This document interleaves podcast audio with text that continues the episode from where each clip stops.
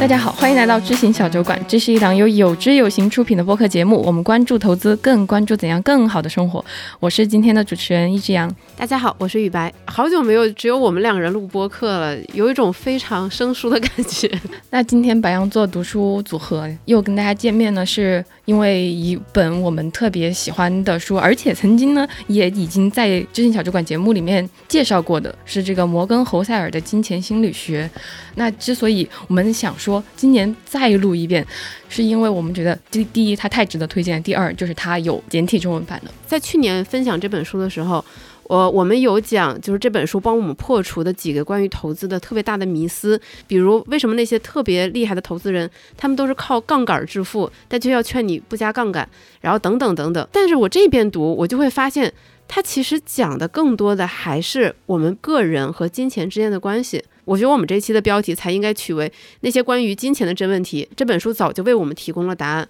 也正是因为探讨的是金钱和人的关系，我们也想结合自己的例子，然后再接下来进行探讨。第一是探讨说阅读过程当中产生的一些困惑，或者说觉得很了不得的一些道理。然后第二个是怎么让这些道理落地，以及还有我们去年学到的那些道理用的怎么样了。嗯，对于我来说呢，这一次重读，它让我意识到的是，《金钱心理学》实际上是一本值得每隔一段时间就重读的一本书。它所唤醒的不仅仅是你对投资理财的思考，更是我们每个人关于金钱和生活在当下这个阶段最想求解的问题。哦，当然还有另外一个我一以贯之的观点，也是看这本书带给我的一种惊叹，就是。摩根·侯塞尔真的太会写了，他真的好会让你卸下心防，接受他的观点，你会觉得他每一句话都写到你的心坎里了，特别特别的厉害。非常推荐大家阅读。正式开始之前，也要提醒大家，由于是重读的关系，我们这期节目里关于这本书的内容探讨会篇幅比较少一点。如果你想听这一本书里的干货，有两种方式：第一，欢迎收听我们小酒馆的第三十三期节目；第二呢，就是欢迎你购买纸质书啦，或者是说你可以在我们这期节目的评论区留言，我们会手动选出十位幸运听友，送出简体中文版的《金钱心理学》。其实这边读完《金钱心理学》，我自己心里面是有特别多的感触，然后也有特别多的困惑。但是我觉得我一会儿慢慢的聊，就先问一下雨白，你这一次读完了之后最深的感受是什么呢？哦，这一次读完有一个点很触动我，就是给我的感觉有点像打通任督二脉一样。我们能看到很多人会指责说这些投资者不理性，很难被教育。根本原因不在于投资者不理性，而是你作为一个机构，你作为一个服务方，你提供的内容，你说的话。他们无法抚平投资者内心的焦虑，就是机构还能做得更好，他理应做得更好。举例来说，我们经常会在一些投资产品的产品宣传上看到，而且还是那种比较以投资者为中心的产品哦。他会说，哪怕在最坏的情况下，比如你在二零零八年的高点买入，或者是二零一五年的高点买入，你看持有三年五年，按照我们这个策略，你仍然会有不错的收益。就看起来这个论证很漂亮，无懈可击。但问题是。一个生活在九十年代的人，他一定预测不到二零零八年的金融危机；一个生活在两千年代的人，他肯定也预测不到新冠疫情、美股几次的熔断。金钱心理学书里是这么写的：他说，经济史所有篇章中都有一个相同的情节，就是意外事件。但问题在于，当我们对未来的投资回报进行预测的时候，我们参考的往往是。像什么大萧条啊、第二次世界大战啊、金融危机这样的事件，把它们当做有可能出现的最坏情形。所以，当我们预测未来的时候，我们是用过去发生的这些极端事件来推测未来最坏或者最好的情形。这种行为它其实本身就违背了历史规律，因为我们是在用很偶然的事件当标尺去来衡量未来。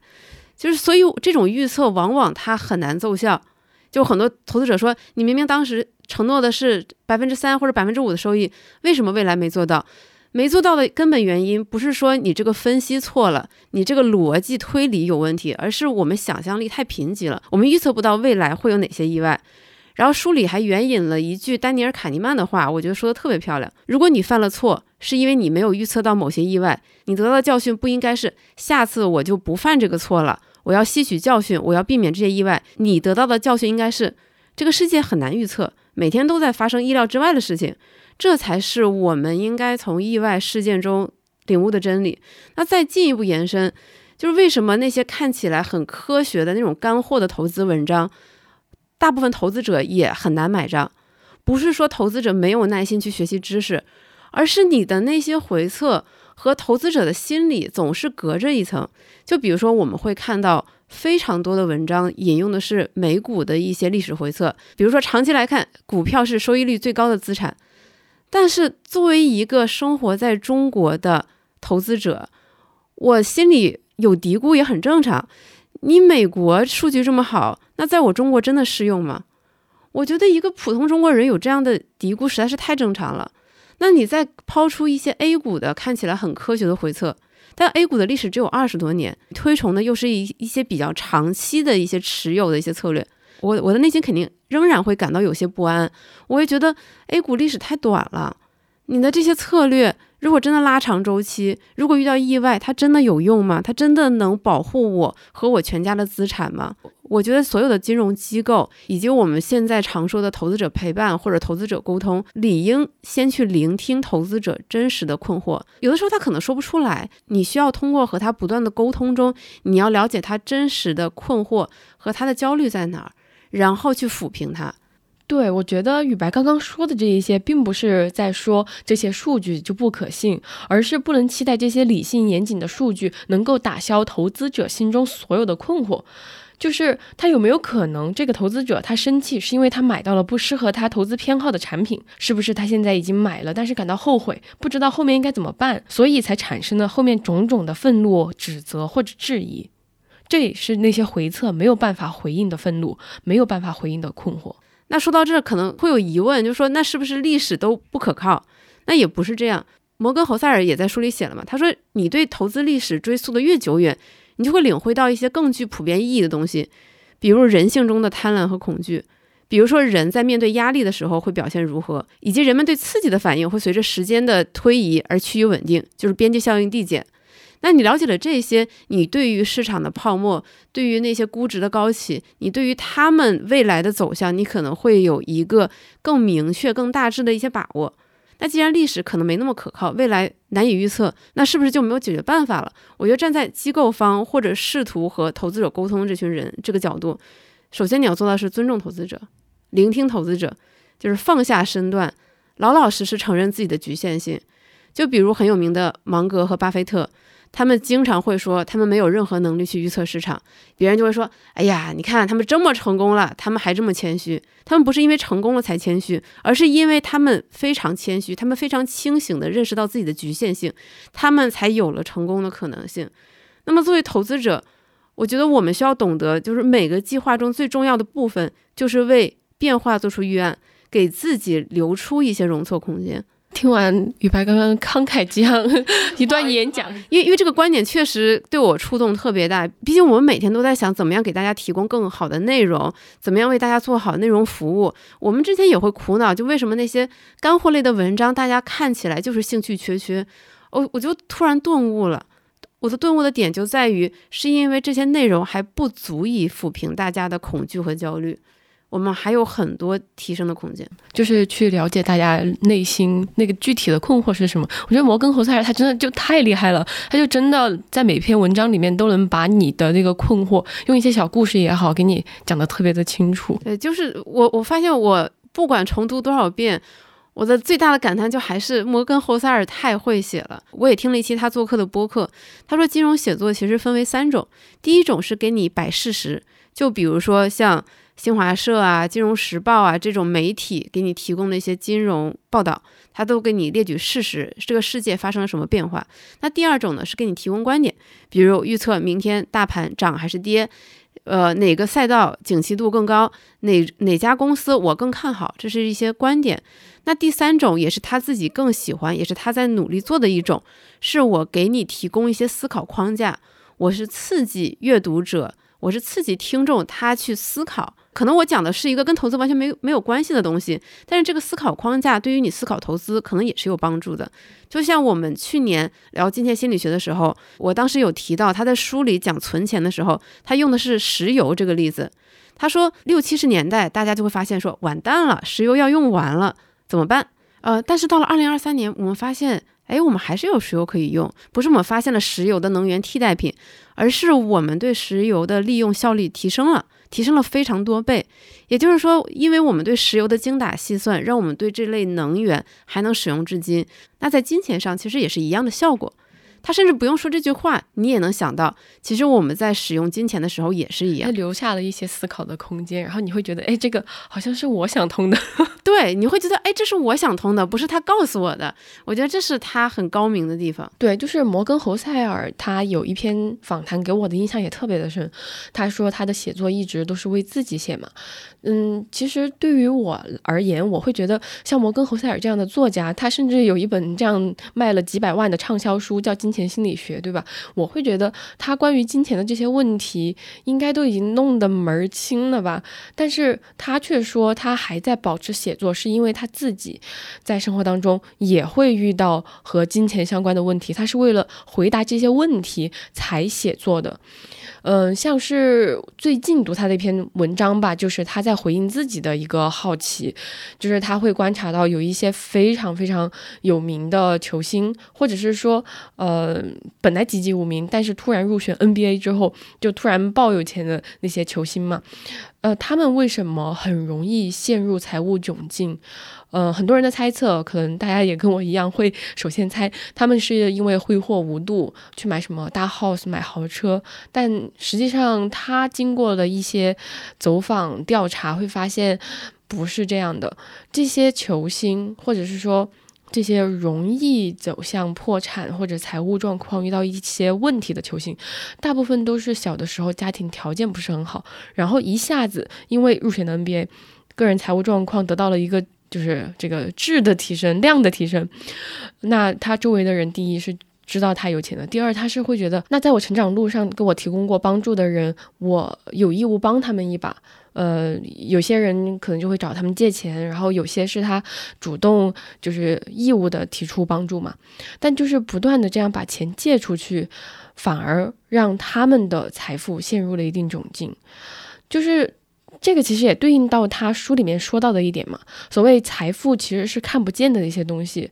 负债也是看不见的东西。就是很多人你可以看到他买豪车、开豪车，但是你看不见的是他负债了多少。我们能看到这个 NBA 球星，他一下子年薪拿了那么多，但是我们不知道他欠了多少的人情债，他欠了多少实际上的买房子的债，或者是各种各样的债。我觉得这些道理一遍一遍的，他都在生活当中。嗯，不管是我相信，不管是摩根侯塞尔他自己的生活，还是说他观察到的别人的生活当中体现出来，就是通过这些例子，你去观察一遍一遍的体悟，你才会觉得说，哦，我是真的懂了这些道理。那小杨，你在重读的过程中有哪一点特别打动你吗？这次重读这本书，我读到第七章，就是叫做“自由的”，我就想起我同学曾经看着我的眼睛跟我说的话。他说：“上班是不可能上班的。”对，然后他还把他的笔记分享给了我，我就写的“你好”。读到这里，不想上班了啊！对对对，然后那里呢，其实就是我读到一个故事嘛，他书里面写的，他说有一个企业家叫 Derek Sivers。然后他呢，二十二岁的时候是人生中最后一次打工，反正就是他大概攒了一两万美元的钱，他觉得只要自己能打零工养活自己，那他就不想上班。然后从此他就再也没有打过一天的工，没有上过一天的班。嗯，那那这个可能是个例啊。我读到这个故事的时候，之所以会有这么大的感触，是因为这个故事和他前面讲的另外一个关于他自己的故事形成了鲜明的对比。他前面就是说他曾经的梦想就是当一个 banker，就是当一个投资银行。里面就是那种高端精灵，然后后来他也得偿所愿的嘛，他就真的去做了那份工作，他确实很喜欢。但是这份工作，嗯，大家都知道，华尔街精英男他们每一天的工作时间可能是在十四个小时、十五个小时，甚至可能十七、十八个小时，然后天天要出差，嗯，完全没有自己的时间。所以他就是说，如果一份工作我喜欢，但是我没有办法掌握自己的时间的话，那就等于我讨厌的工作。我就当时就有被震动到，就是杨老师的这个观点也让我震动到，然后让我开始反思：是我没有给你足够的空间，是我给你自由过了火。这个不是为了让领导为此感到担心和焦虑啊，主要是我意识到我心里面的一个疑惑：我每天在这边工作，我很享受这份工作。但是我好像还是非常想尝试做一个企业家，真正的是你为自己做的每一个决策负责的那种状态是什么样子？所以，万一哪一天杨老师辞职的话，我就会说摩根侯塞尔全责。对，就是这通过这个事件，我觉得它里面有说到另一句话嘛，他说，其实金钱最大的内在价值是它赋予你掌握自己时间的能力，就是。他所说的那个没办法掌控时间的这一点，我后来有仔细想一下，像是我们这种工种，其实是和传播信息相关的嘛。这个就意味着你每天需要大量的摄入信息，那就是说你不像那个以前那些福特汽车厂的工人一样，你下班了你就没办法干活了，你就享受你的生活就好。但是我们现在这个工作就决定了你下班你都还在想着你的工作，你平时刷着小红书的时候，你也有点在上班的感觉。包括我渐渐的，虽然现在在做播客，我没有那么的喜欢听播客了，因为我渐渐发现，曾经作为一个爱好的播客，对于我来说，开始听有点像在上班了。对我就觉得说，呃，这个本来应该是我非常享受的事情，但是这种没有办法完完全全和工作分离开的这种状态，其实有可能会影响我自己的工作表现。哦，但他目前为止还没有影响您的工作表现，还是一样的优异。呃，那个，而且可能因为我刚踏入社会，第一份工作就是记者，而记者也是一份你的工作和生活就像丢进了搅拌机里捣碎了这样的一份工作，所以我。可能从来都没有这种所谓的工作生活平衡 （work-life balance） 的这个概念，而且我觉得我还挺享受这种状态的。就哪怕可能是半夜正好跟朋友聊天，聊着聊着突然说：“哎，要不我们可以对吧？你可以来小酒馆录一期，或者说我们可以大家再做一个什么新的项目。”我觉得这种能够有新的创造、新的合作这些东西，会会让我很开心、很愉悦。因为你你刚刚所说的这种状态，不就是你在玩的时候也想着：“哎，你要不来小酒馆？”录一期，你觉得那个也是玩吗？我觉得那个也是玩啊，包括我觉得我的工作也是我玩的一部分。就比如说我，我也经常全情的去，不管是玩游戏，还是看演出，还是去旅游。只是说在那种大段的时间中间，可能会有碎片时间，突然有个点子冒出来，我觉得哎，可以有一个工作机会，或者是大家有，我觉得那不能叫工作机会，而是一个大家一起玩的一个方式。嗯，我说那为什么我们不去做这个事情呢？嗯。对，我觉得我把这些东西都合理化了，或者是你真的有在心安理得的玩吧？我发现我就是缺乏这样的能力。我第一次观察到我对象，就是他听歌的时候是要看着那个歌词，很专注的看着那个歌词的时候，我就整个震惊了。欣赏歌词啊，沉浸式欣赏。对我做不到，我就发现可能我是一直把自己套入到那种，你每时每刻你都得做点什么事儿。他书里面提到的。当下其实并没有那么重要，就这一句话，其实也非常的打动我。为什么呢？就是像我这种人，我就会觉得时时刻刻都非常的重要。但是如果你现在正在投资，你看过《投资第一课》的话。你应该听过一句话，叫做“闪电劈下来的时候，你保持在场就可以了”。他要说的是什么呢？如果你投资很长一段时间的话，你最后得到的收益是由涨幅最高的那几天带来的嘛？他不需要你去赶上这个闪电，或者迎着这个闪电往上冲，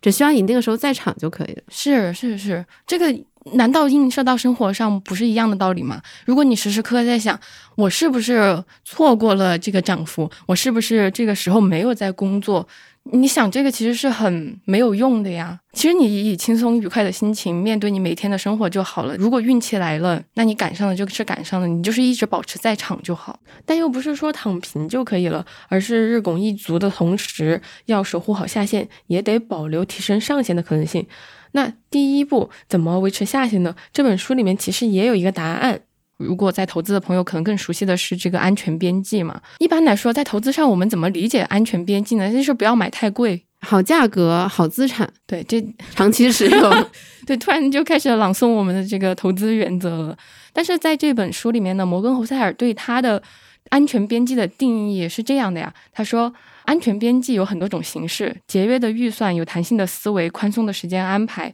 所有能让你快乐的接受不同结果的东西，它都可以被称作安全边际。这个安全边际不只只不只是金钱上的，就是你一定要以足够低的价格去购买。某些你认为的好的资产，它也包括各种广义上的事情，比如说你在时间上留出安全边界，比如你提前十分钟到达一个会议现场，包括很多在校生，你可能在一边申请研究生的同时，你也会去试着去找工作，你给自己多留一种选择，其实就是给自己多留出一一些安全点。就是我觉得当思路打开的时候，你就会发现安全边界这个思维在生活中非常好用。是的，是的，而且就是其实昨天我和玉白碰的时候，有一点是我们达成共识的，就是他其实提醒了我们之前没有细想，但确实，哎，这个变化确实是发生了的一个一个事情，就是在这个全球化的时代，就是大家已经你不能靠智力取胜了。这也是为什么今时今日你会发现各行各业所有人都觉得自己很累。觉得竞争很激烈，原因就在于这儿。当我们在讨论很多事情的时候，我们要先认清事实。事实就是，由于现在全球连接在一起，所以竞争变得很激烈，所以我们每个人都会感到很疲惫。而怎么去应对这种，也不叫应对这种疲惫吧，就这种疲惫是我们不得不去面对的一个事实。那怎么让我们就是在这样的竞争当中有？更好的优势。其实重新读这本书特别打动我的是第六章讲尾部的胜利，然后他援引了商业上的例子，比如说亚马逊，他援引的是亚马逊二零一八年的这个财报，他说亚马逊二零一八年。绝大部分的收入是由他们的 AWS 云服务和他们的这个 Amazon Prime，就是他们的会员订阅服务来提供的。呃，至于他们的什么硬件啊，还有图书服务啊，甚至他们之前还试着去做手机，还有很多的创新业务。其实那些可能几乎乎都贡献不了多少正收益，甚至还有一些亏损。但那些不重要。他说这些东西叫什么？这些东西叫做伪事件，就叫 Tail Event，就是我们生活中。决定我们绝大部分收益或者是我们的成就的，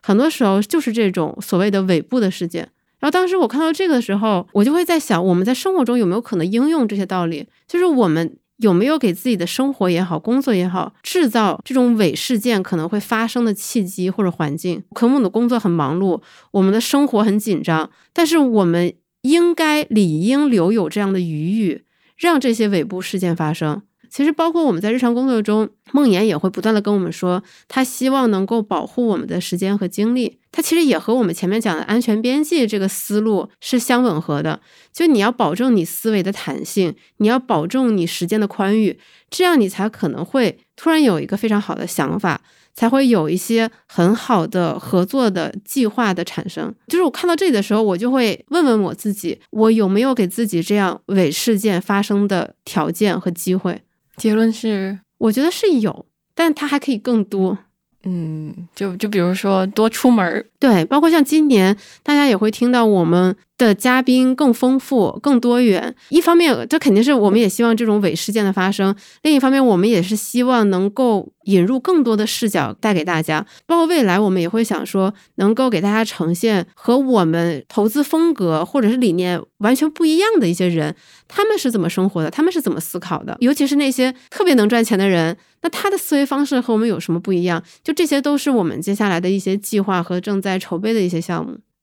我们前面说了非常多嘛，我就觉得自己掌握了一些真理，但是很难把它实施下去。好像我录完这期播客，我按下这个暂停键，然后我开始剪辑之后，我还是回到原先的那个轨道上面，就是还是会接着上班。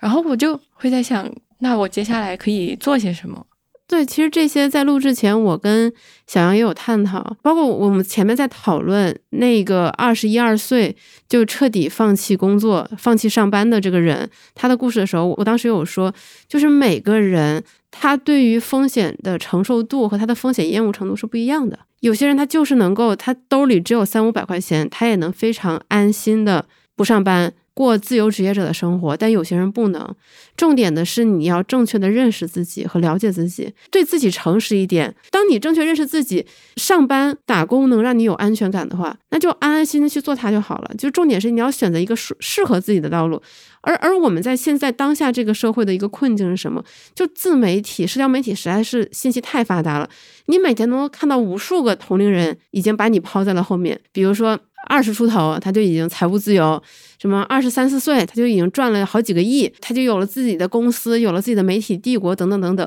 你就会在想说，为什么我做不到？但其实你做不到很正常，因为你不是他，你对于一些机会的把控能力，你的风险厌恶，你跟他就是不一样的。重点的是正确认识我是谁，而不是去了解为什么他能成功，为什么我不能变成他，那样只会徒增自己的痛苦。另外一点就是，我觉得所有人每一个人他都希望拥有掌控感，就是把一个事情能做好的这种掌控感，不管你是修好了一个。饮水机，还是你完成了一个非常大的项目，其实每个人都需要这种掌控感，然后这些掌控感会给带他带来正反馈。那我会觉得说，可能在现在的工作中，我并没有给小杨提供足够的条件，让他拥有这样的掌控感。因为，因为我觉得，不管是在过往的节目，还是在我们这些筹备中，我都能看到说，有些的时候你会觉得这个地方很难，你会在想说，没关系，雨白可以把这些东西给做掉。呃，she will take care of the rest。但是这种思维是不对的，因为你总要独立去面对各种风雨。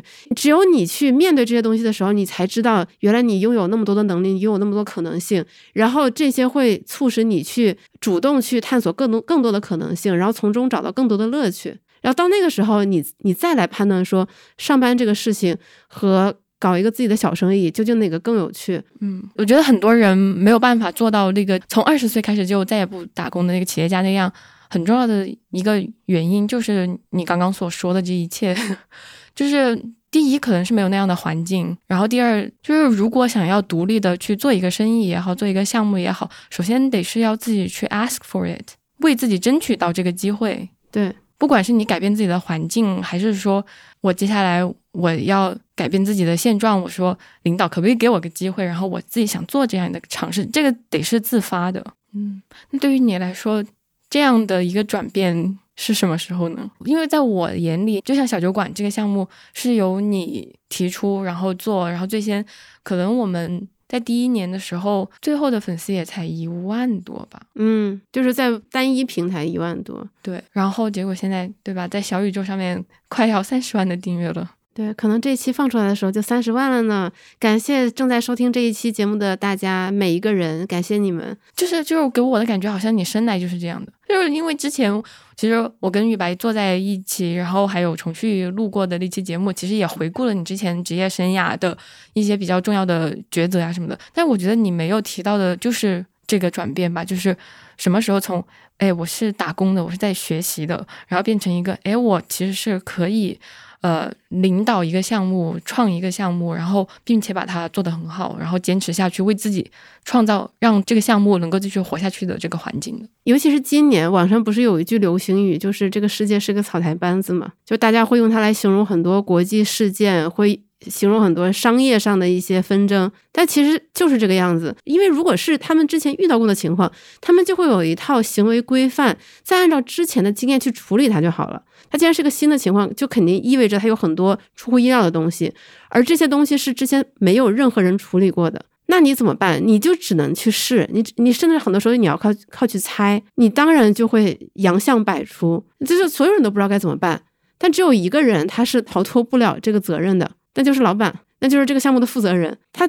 他作为草台班子的这个领导者，他只能去接手干这个事情。就像我当年来到有知有行，我会发现，哎。好像我自己必须为我自己的所有决策来负责。其实，在那期节目我有讲过，当你意识到你必须要为自己的所有决策负责的时候，你的进步就会开始发生。所以，你觉得是来了有知有行之后，你才变成这种对于掌控一个事件或者说领导一个项目很游刃有余吗？不是游刃有余，是你不得不去做这个事情，因为你必须要。带着你身边的人往前走，随着你们过了一个又一个的关卡，然后这种确信感会更足。我觉得所谓的领导力，它其实就是这样形成的。它不是说你上了一个领导力的课程，参加了个训练营你就有了。当然，我到现在也不觉得自己是很有领导力的人。我对我自己的定位会是，如果我们。出现了任何的失误差错，我是负责兜底的那个人，这是我的定位。就像我们在最开始做小酒馆的时候，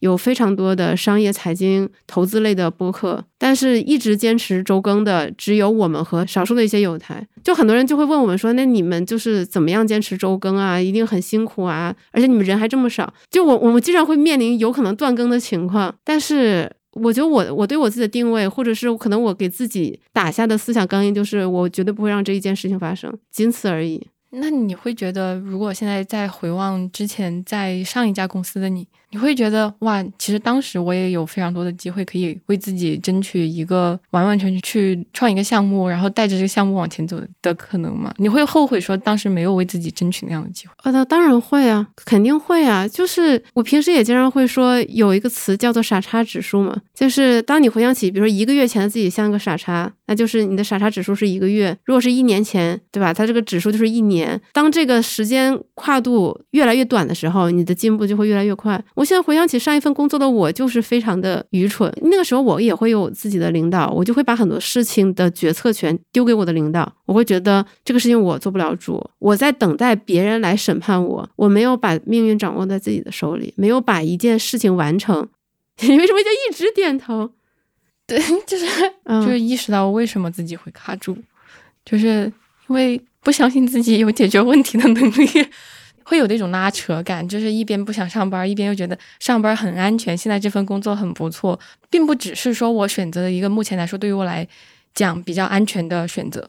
更重要的是，我不相信自己能够辞职之后要能活得很好，因为我还没有锻炼出那样的能力吧，也还没有习惯说做一个呃完完全全有掌控权、有自主权的人。我觉得这个世界上不是非黑即白的。它也有灰色的地带，不是说你只有比如说在这里工作，或者是离开这里彻底去闯荡原野这两种选择，你也可以比如说在我们这个平台去尝试你自己想做的事情。其实我们突然从中间不知道某一个时间开始，这个就已经不是一期理财节目了，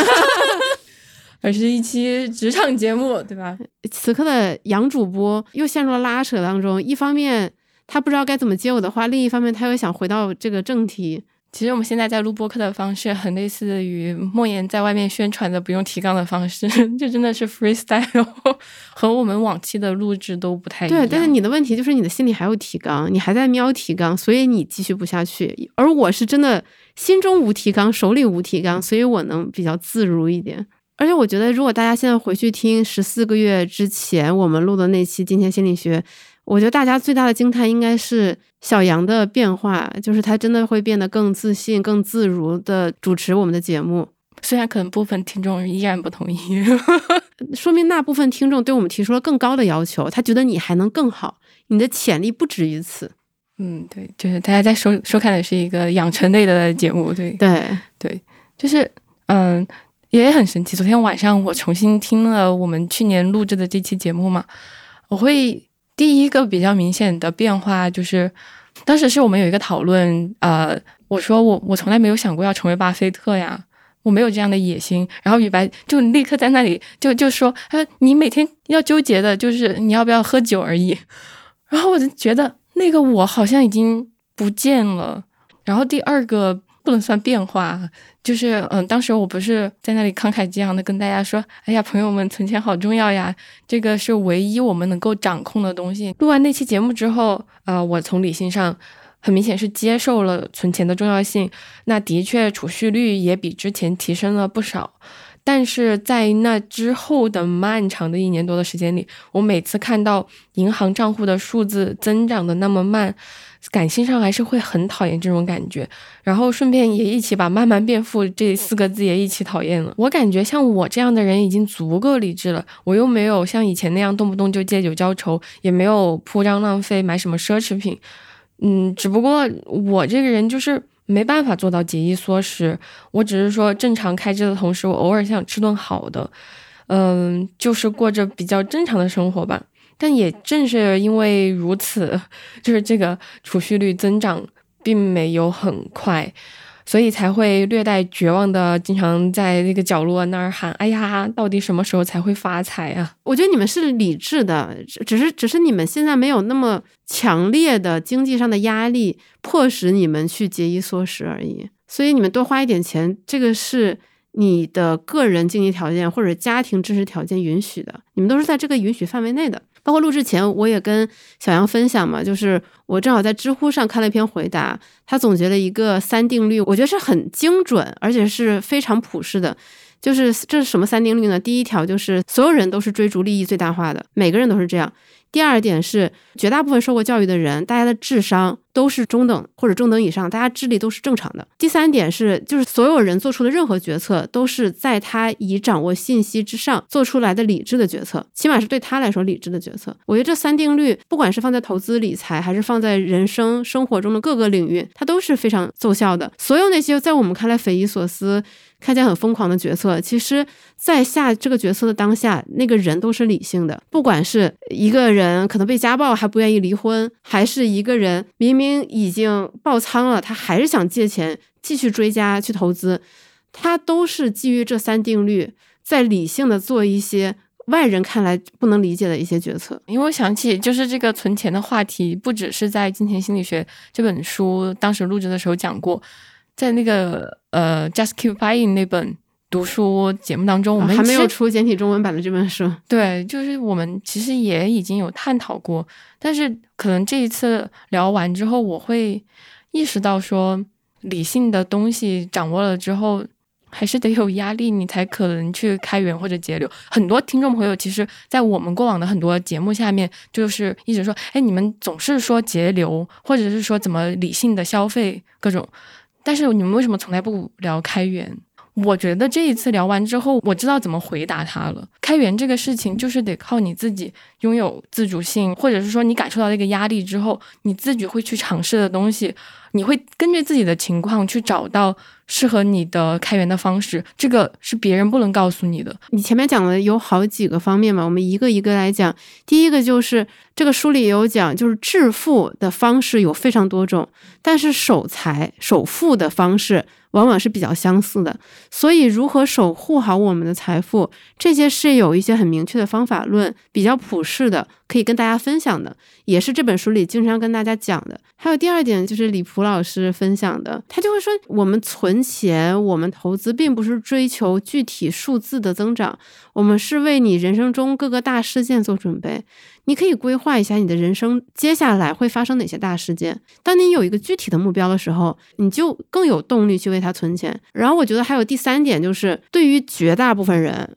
尤其是像我们这种普通人，节流都是比开源要简单一万倍的事情。就我们经常会讨论一件事，就是百分之九十九点九的人他都不具备一夜暴富的能力和运气，而且我觉得这个是大家都能认同的事实。既然你能认同这个事实，你为什么要指望这个百分之零点零一的运气发生在自己的身上呢？所以对我们来说，可能慢慢变富是一个不得不接受的事情。嗯，听到这里我突然有点悟了，就是存钱它不仅仅是一个关于。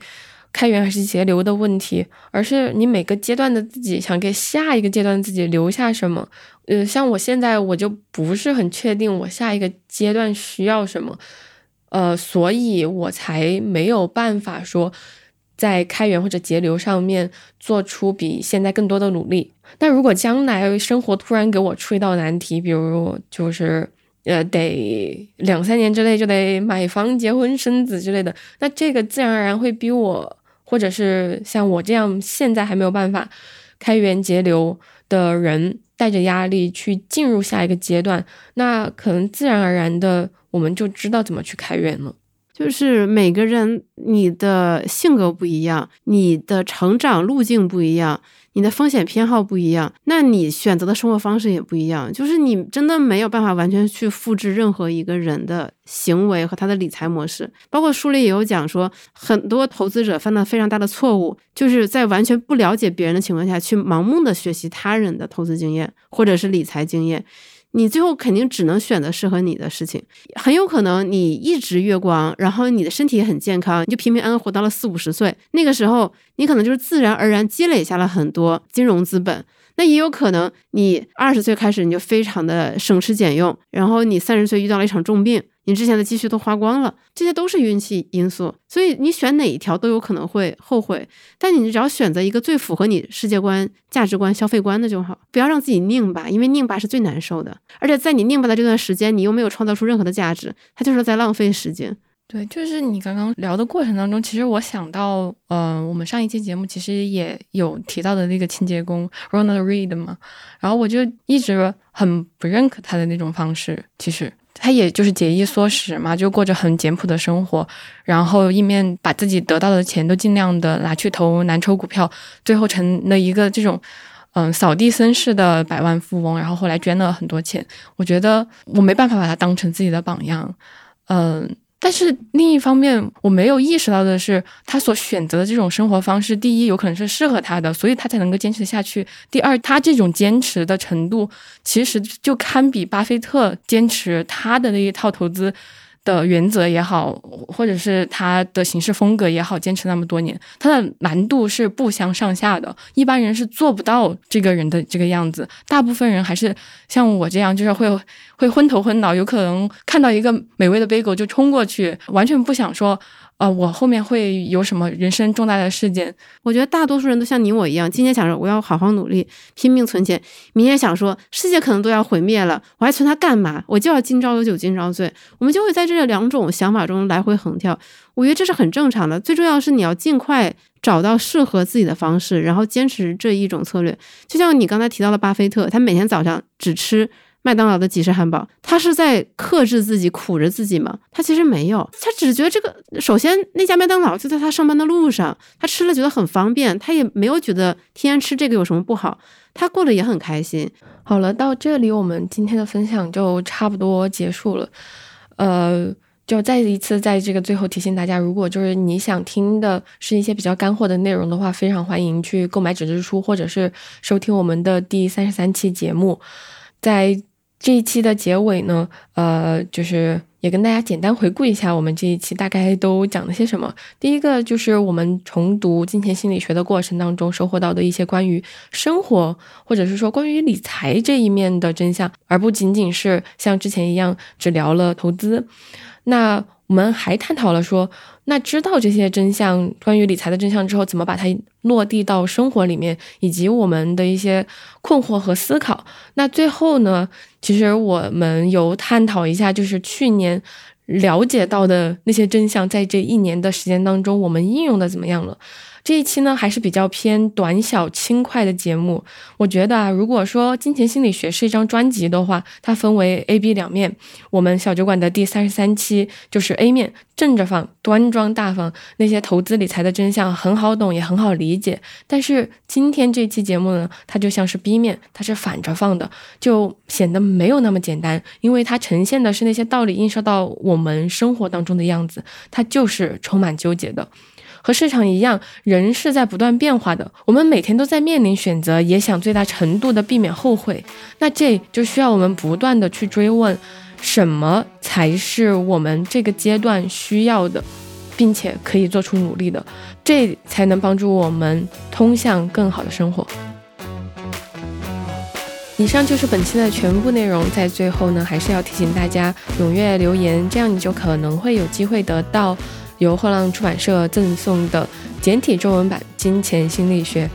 那如果你喜欢这期节目，请确保你的朋友也能听到。如果你希望多了解一些投资理财的知识，欢迎你来有知有行 APP 阅读投资第一课，跟超过十万人一起学习如何从门外汉变成八十分投资者。如果你偏爱纸质书，那你可以在我们的小程序有知有行的店铺购买小巧玲珑、装帧优质的实体书。如果你有长期投资的需求，那么我们小酒馆全员持有的长钱账户也许是个不错的选择。欢迎你点击文稿区的链接进一步了解。如果你在用苹果播客收听且现在有空的话，可以占用你两分钟的时间吗？求五星好评，这将会成为我们前进的动力。我是一只羊，每周五晚八点在知行小酒馆和你一起关注投资，也关注怎样更好的生活。我们下周再见。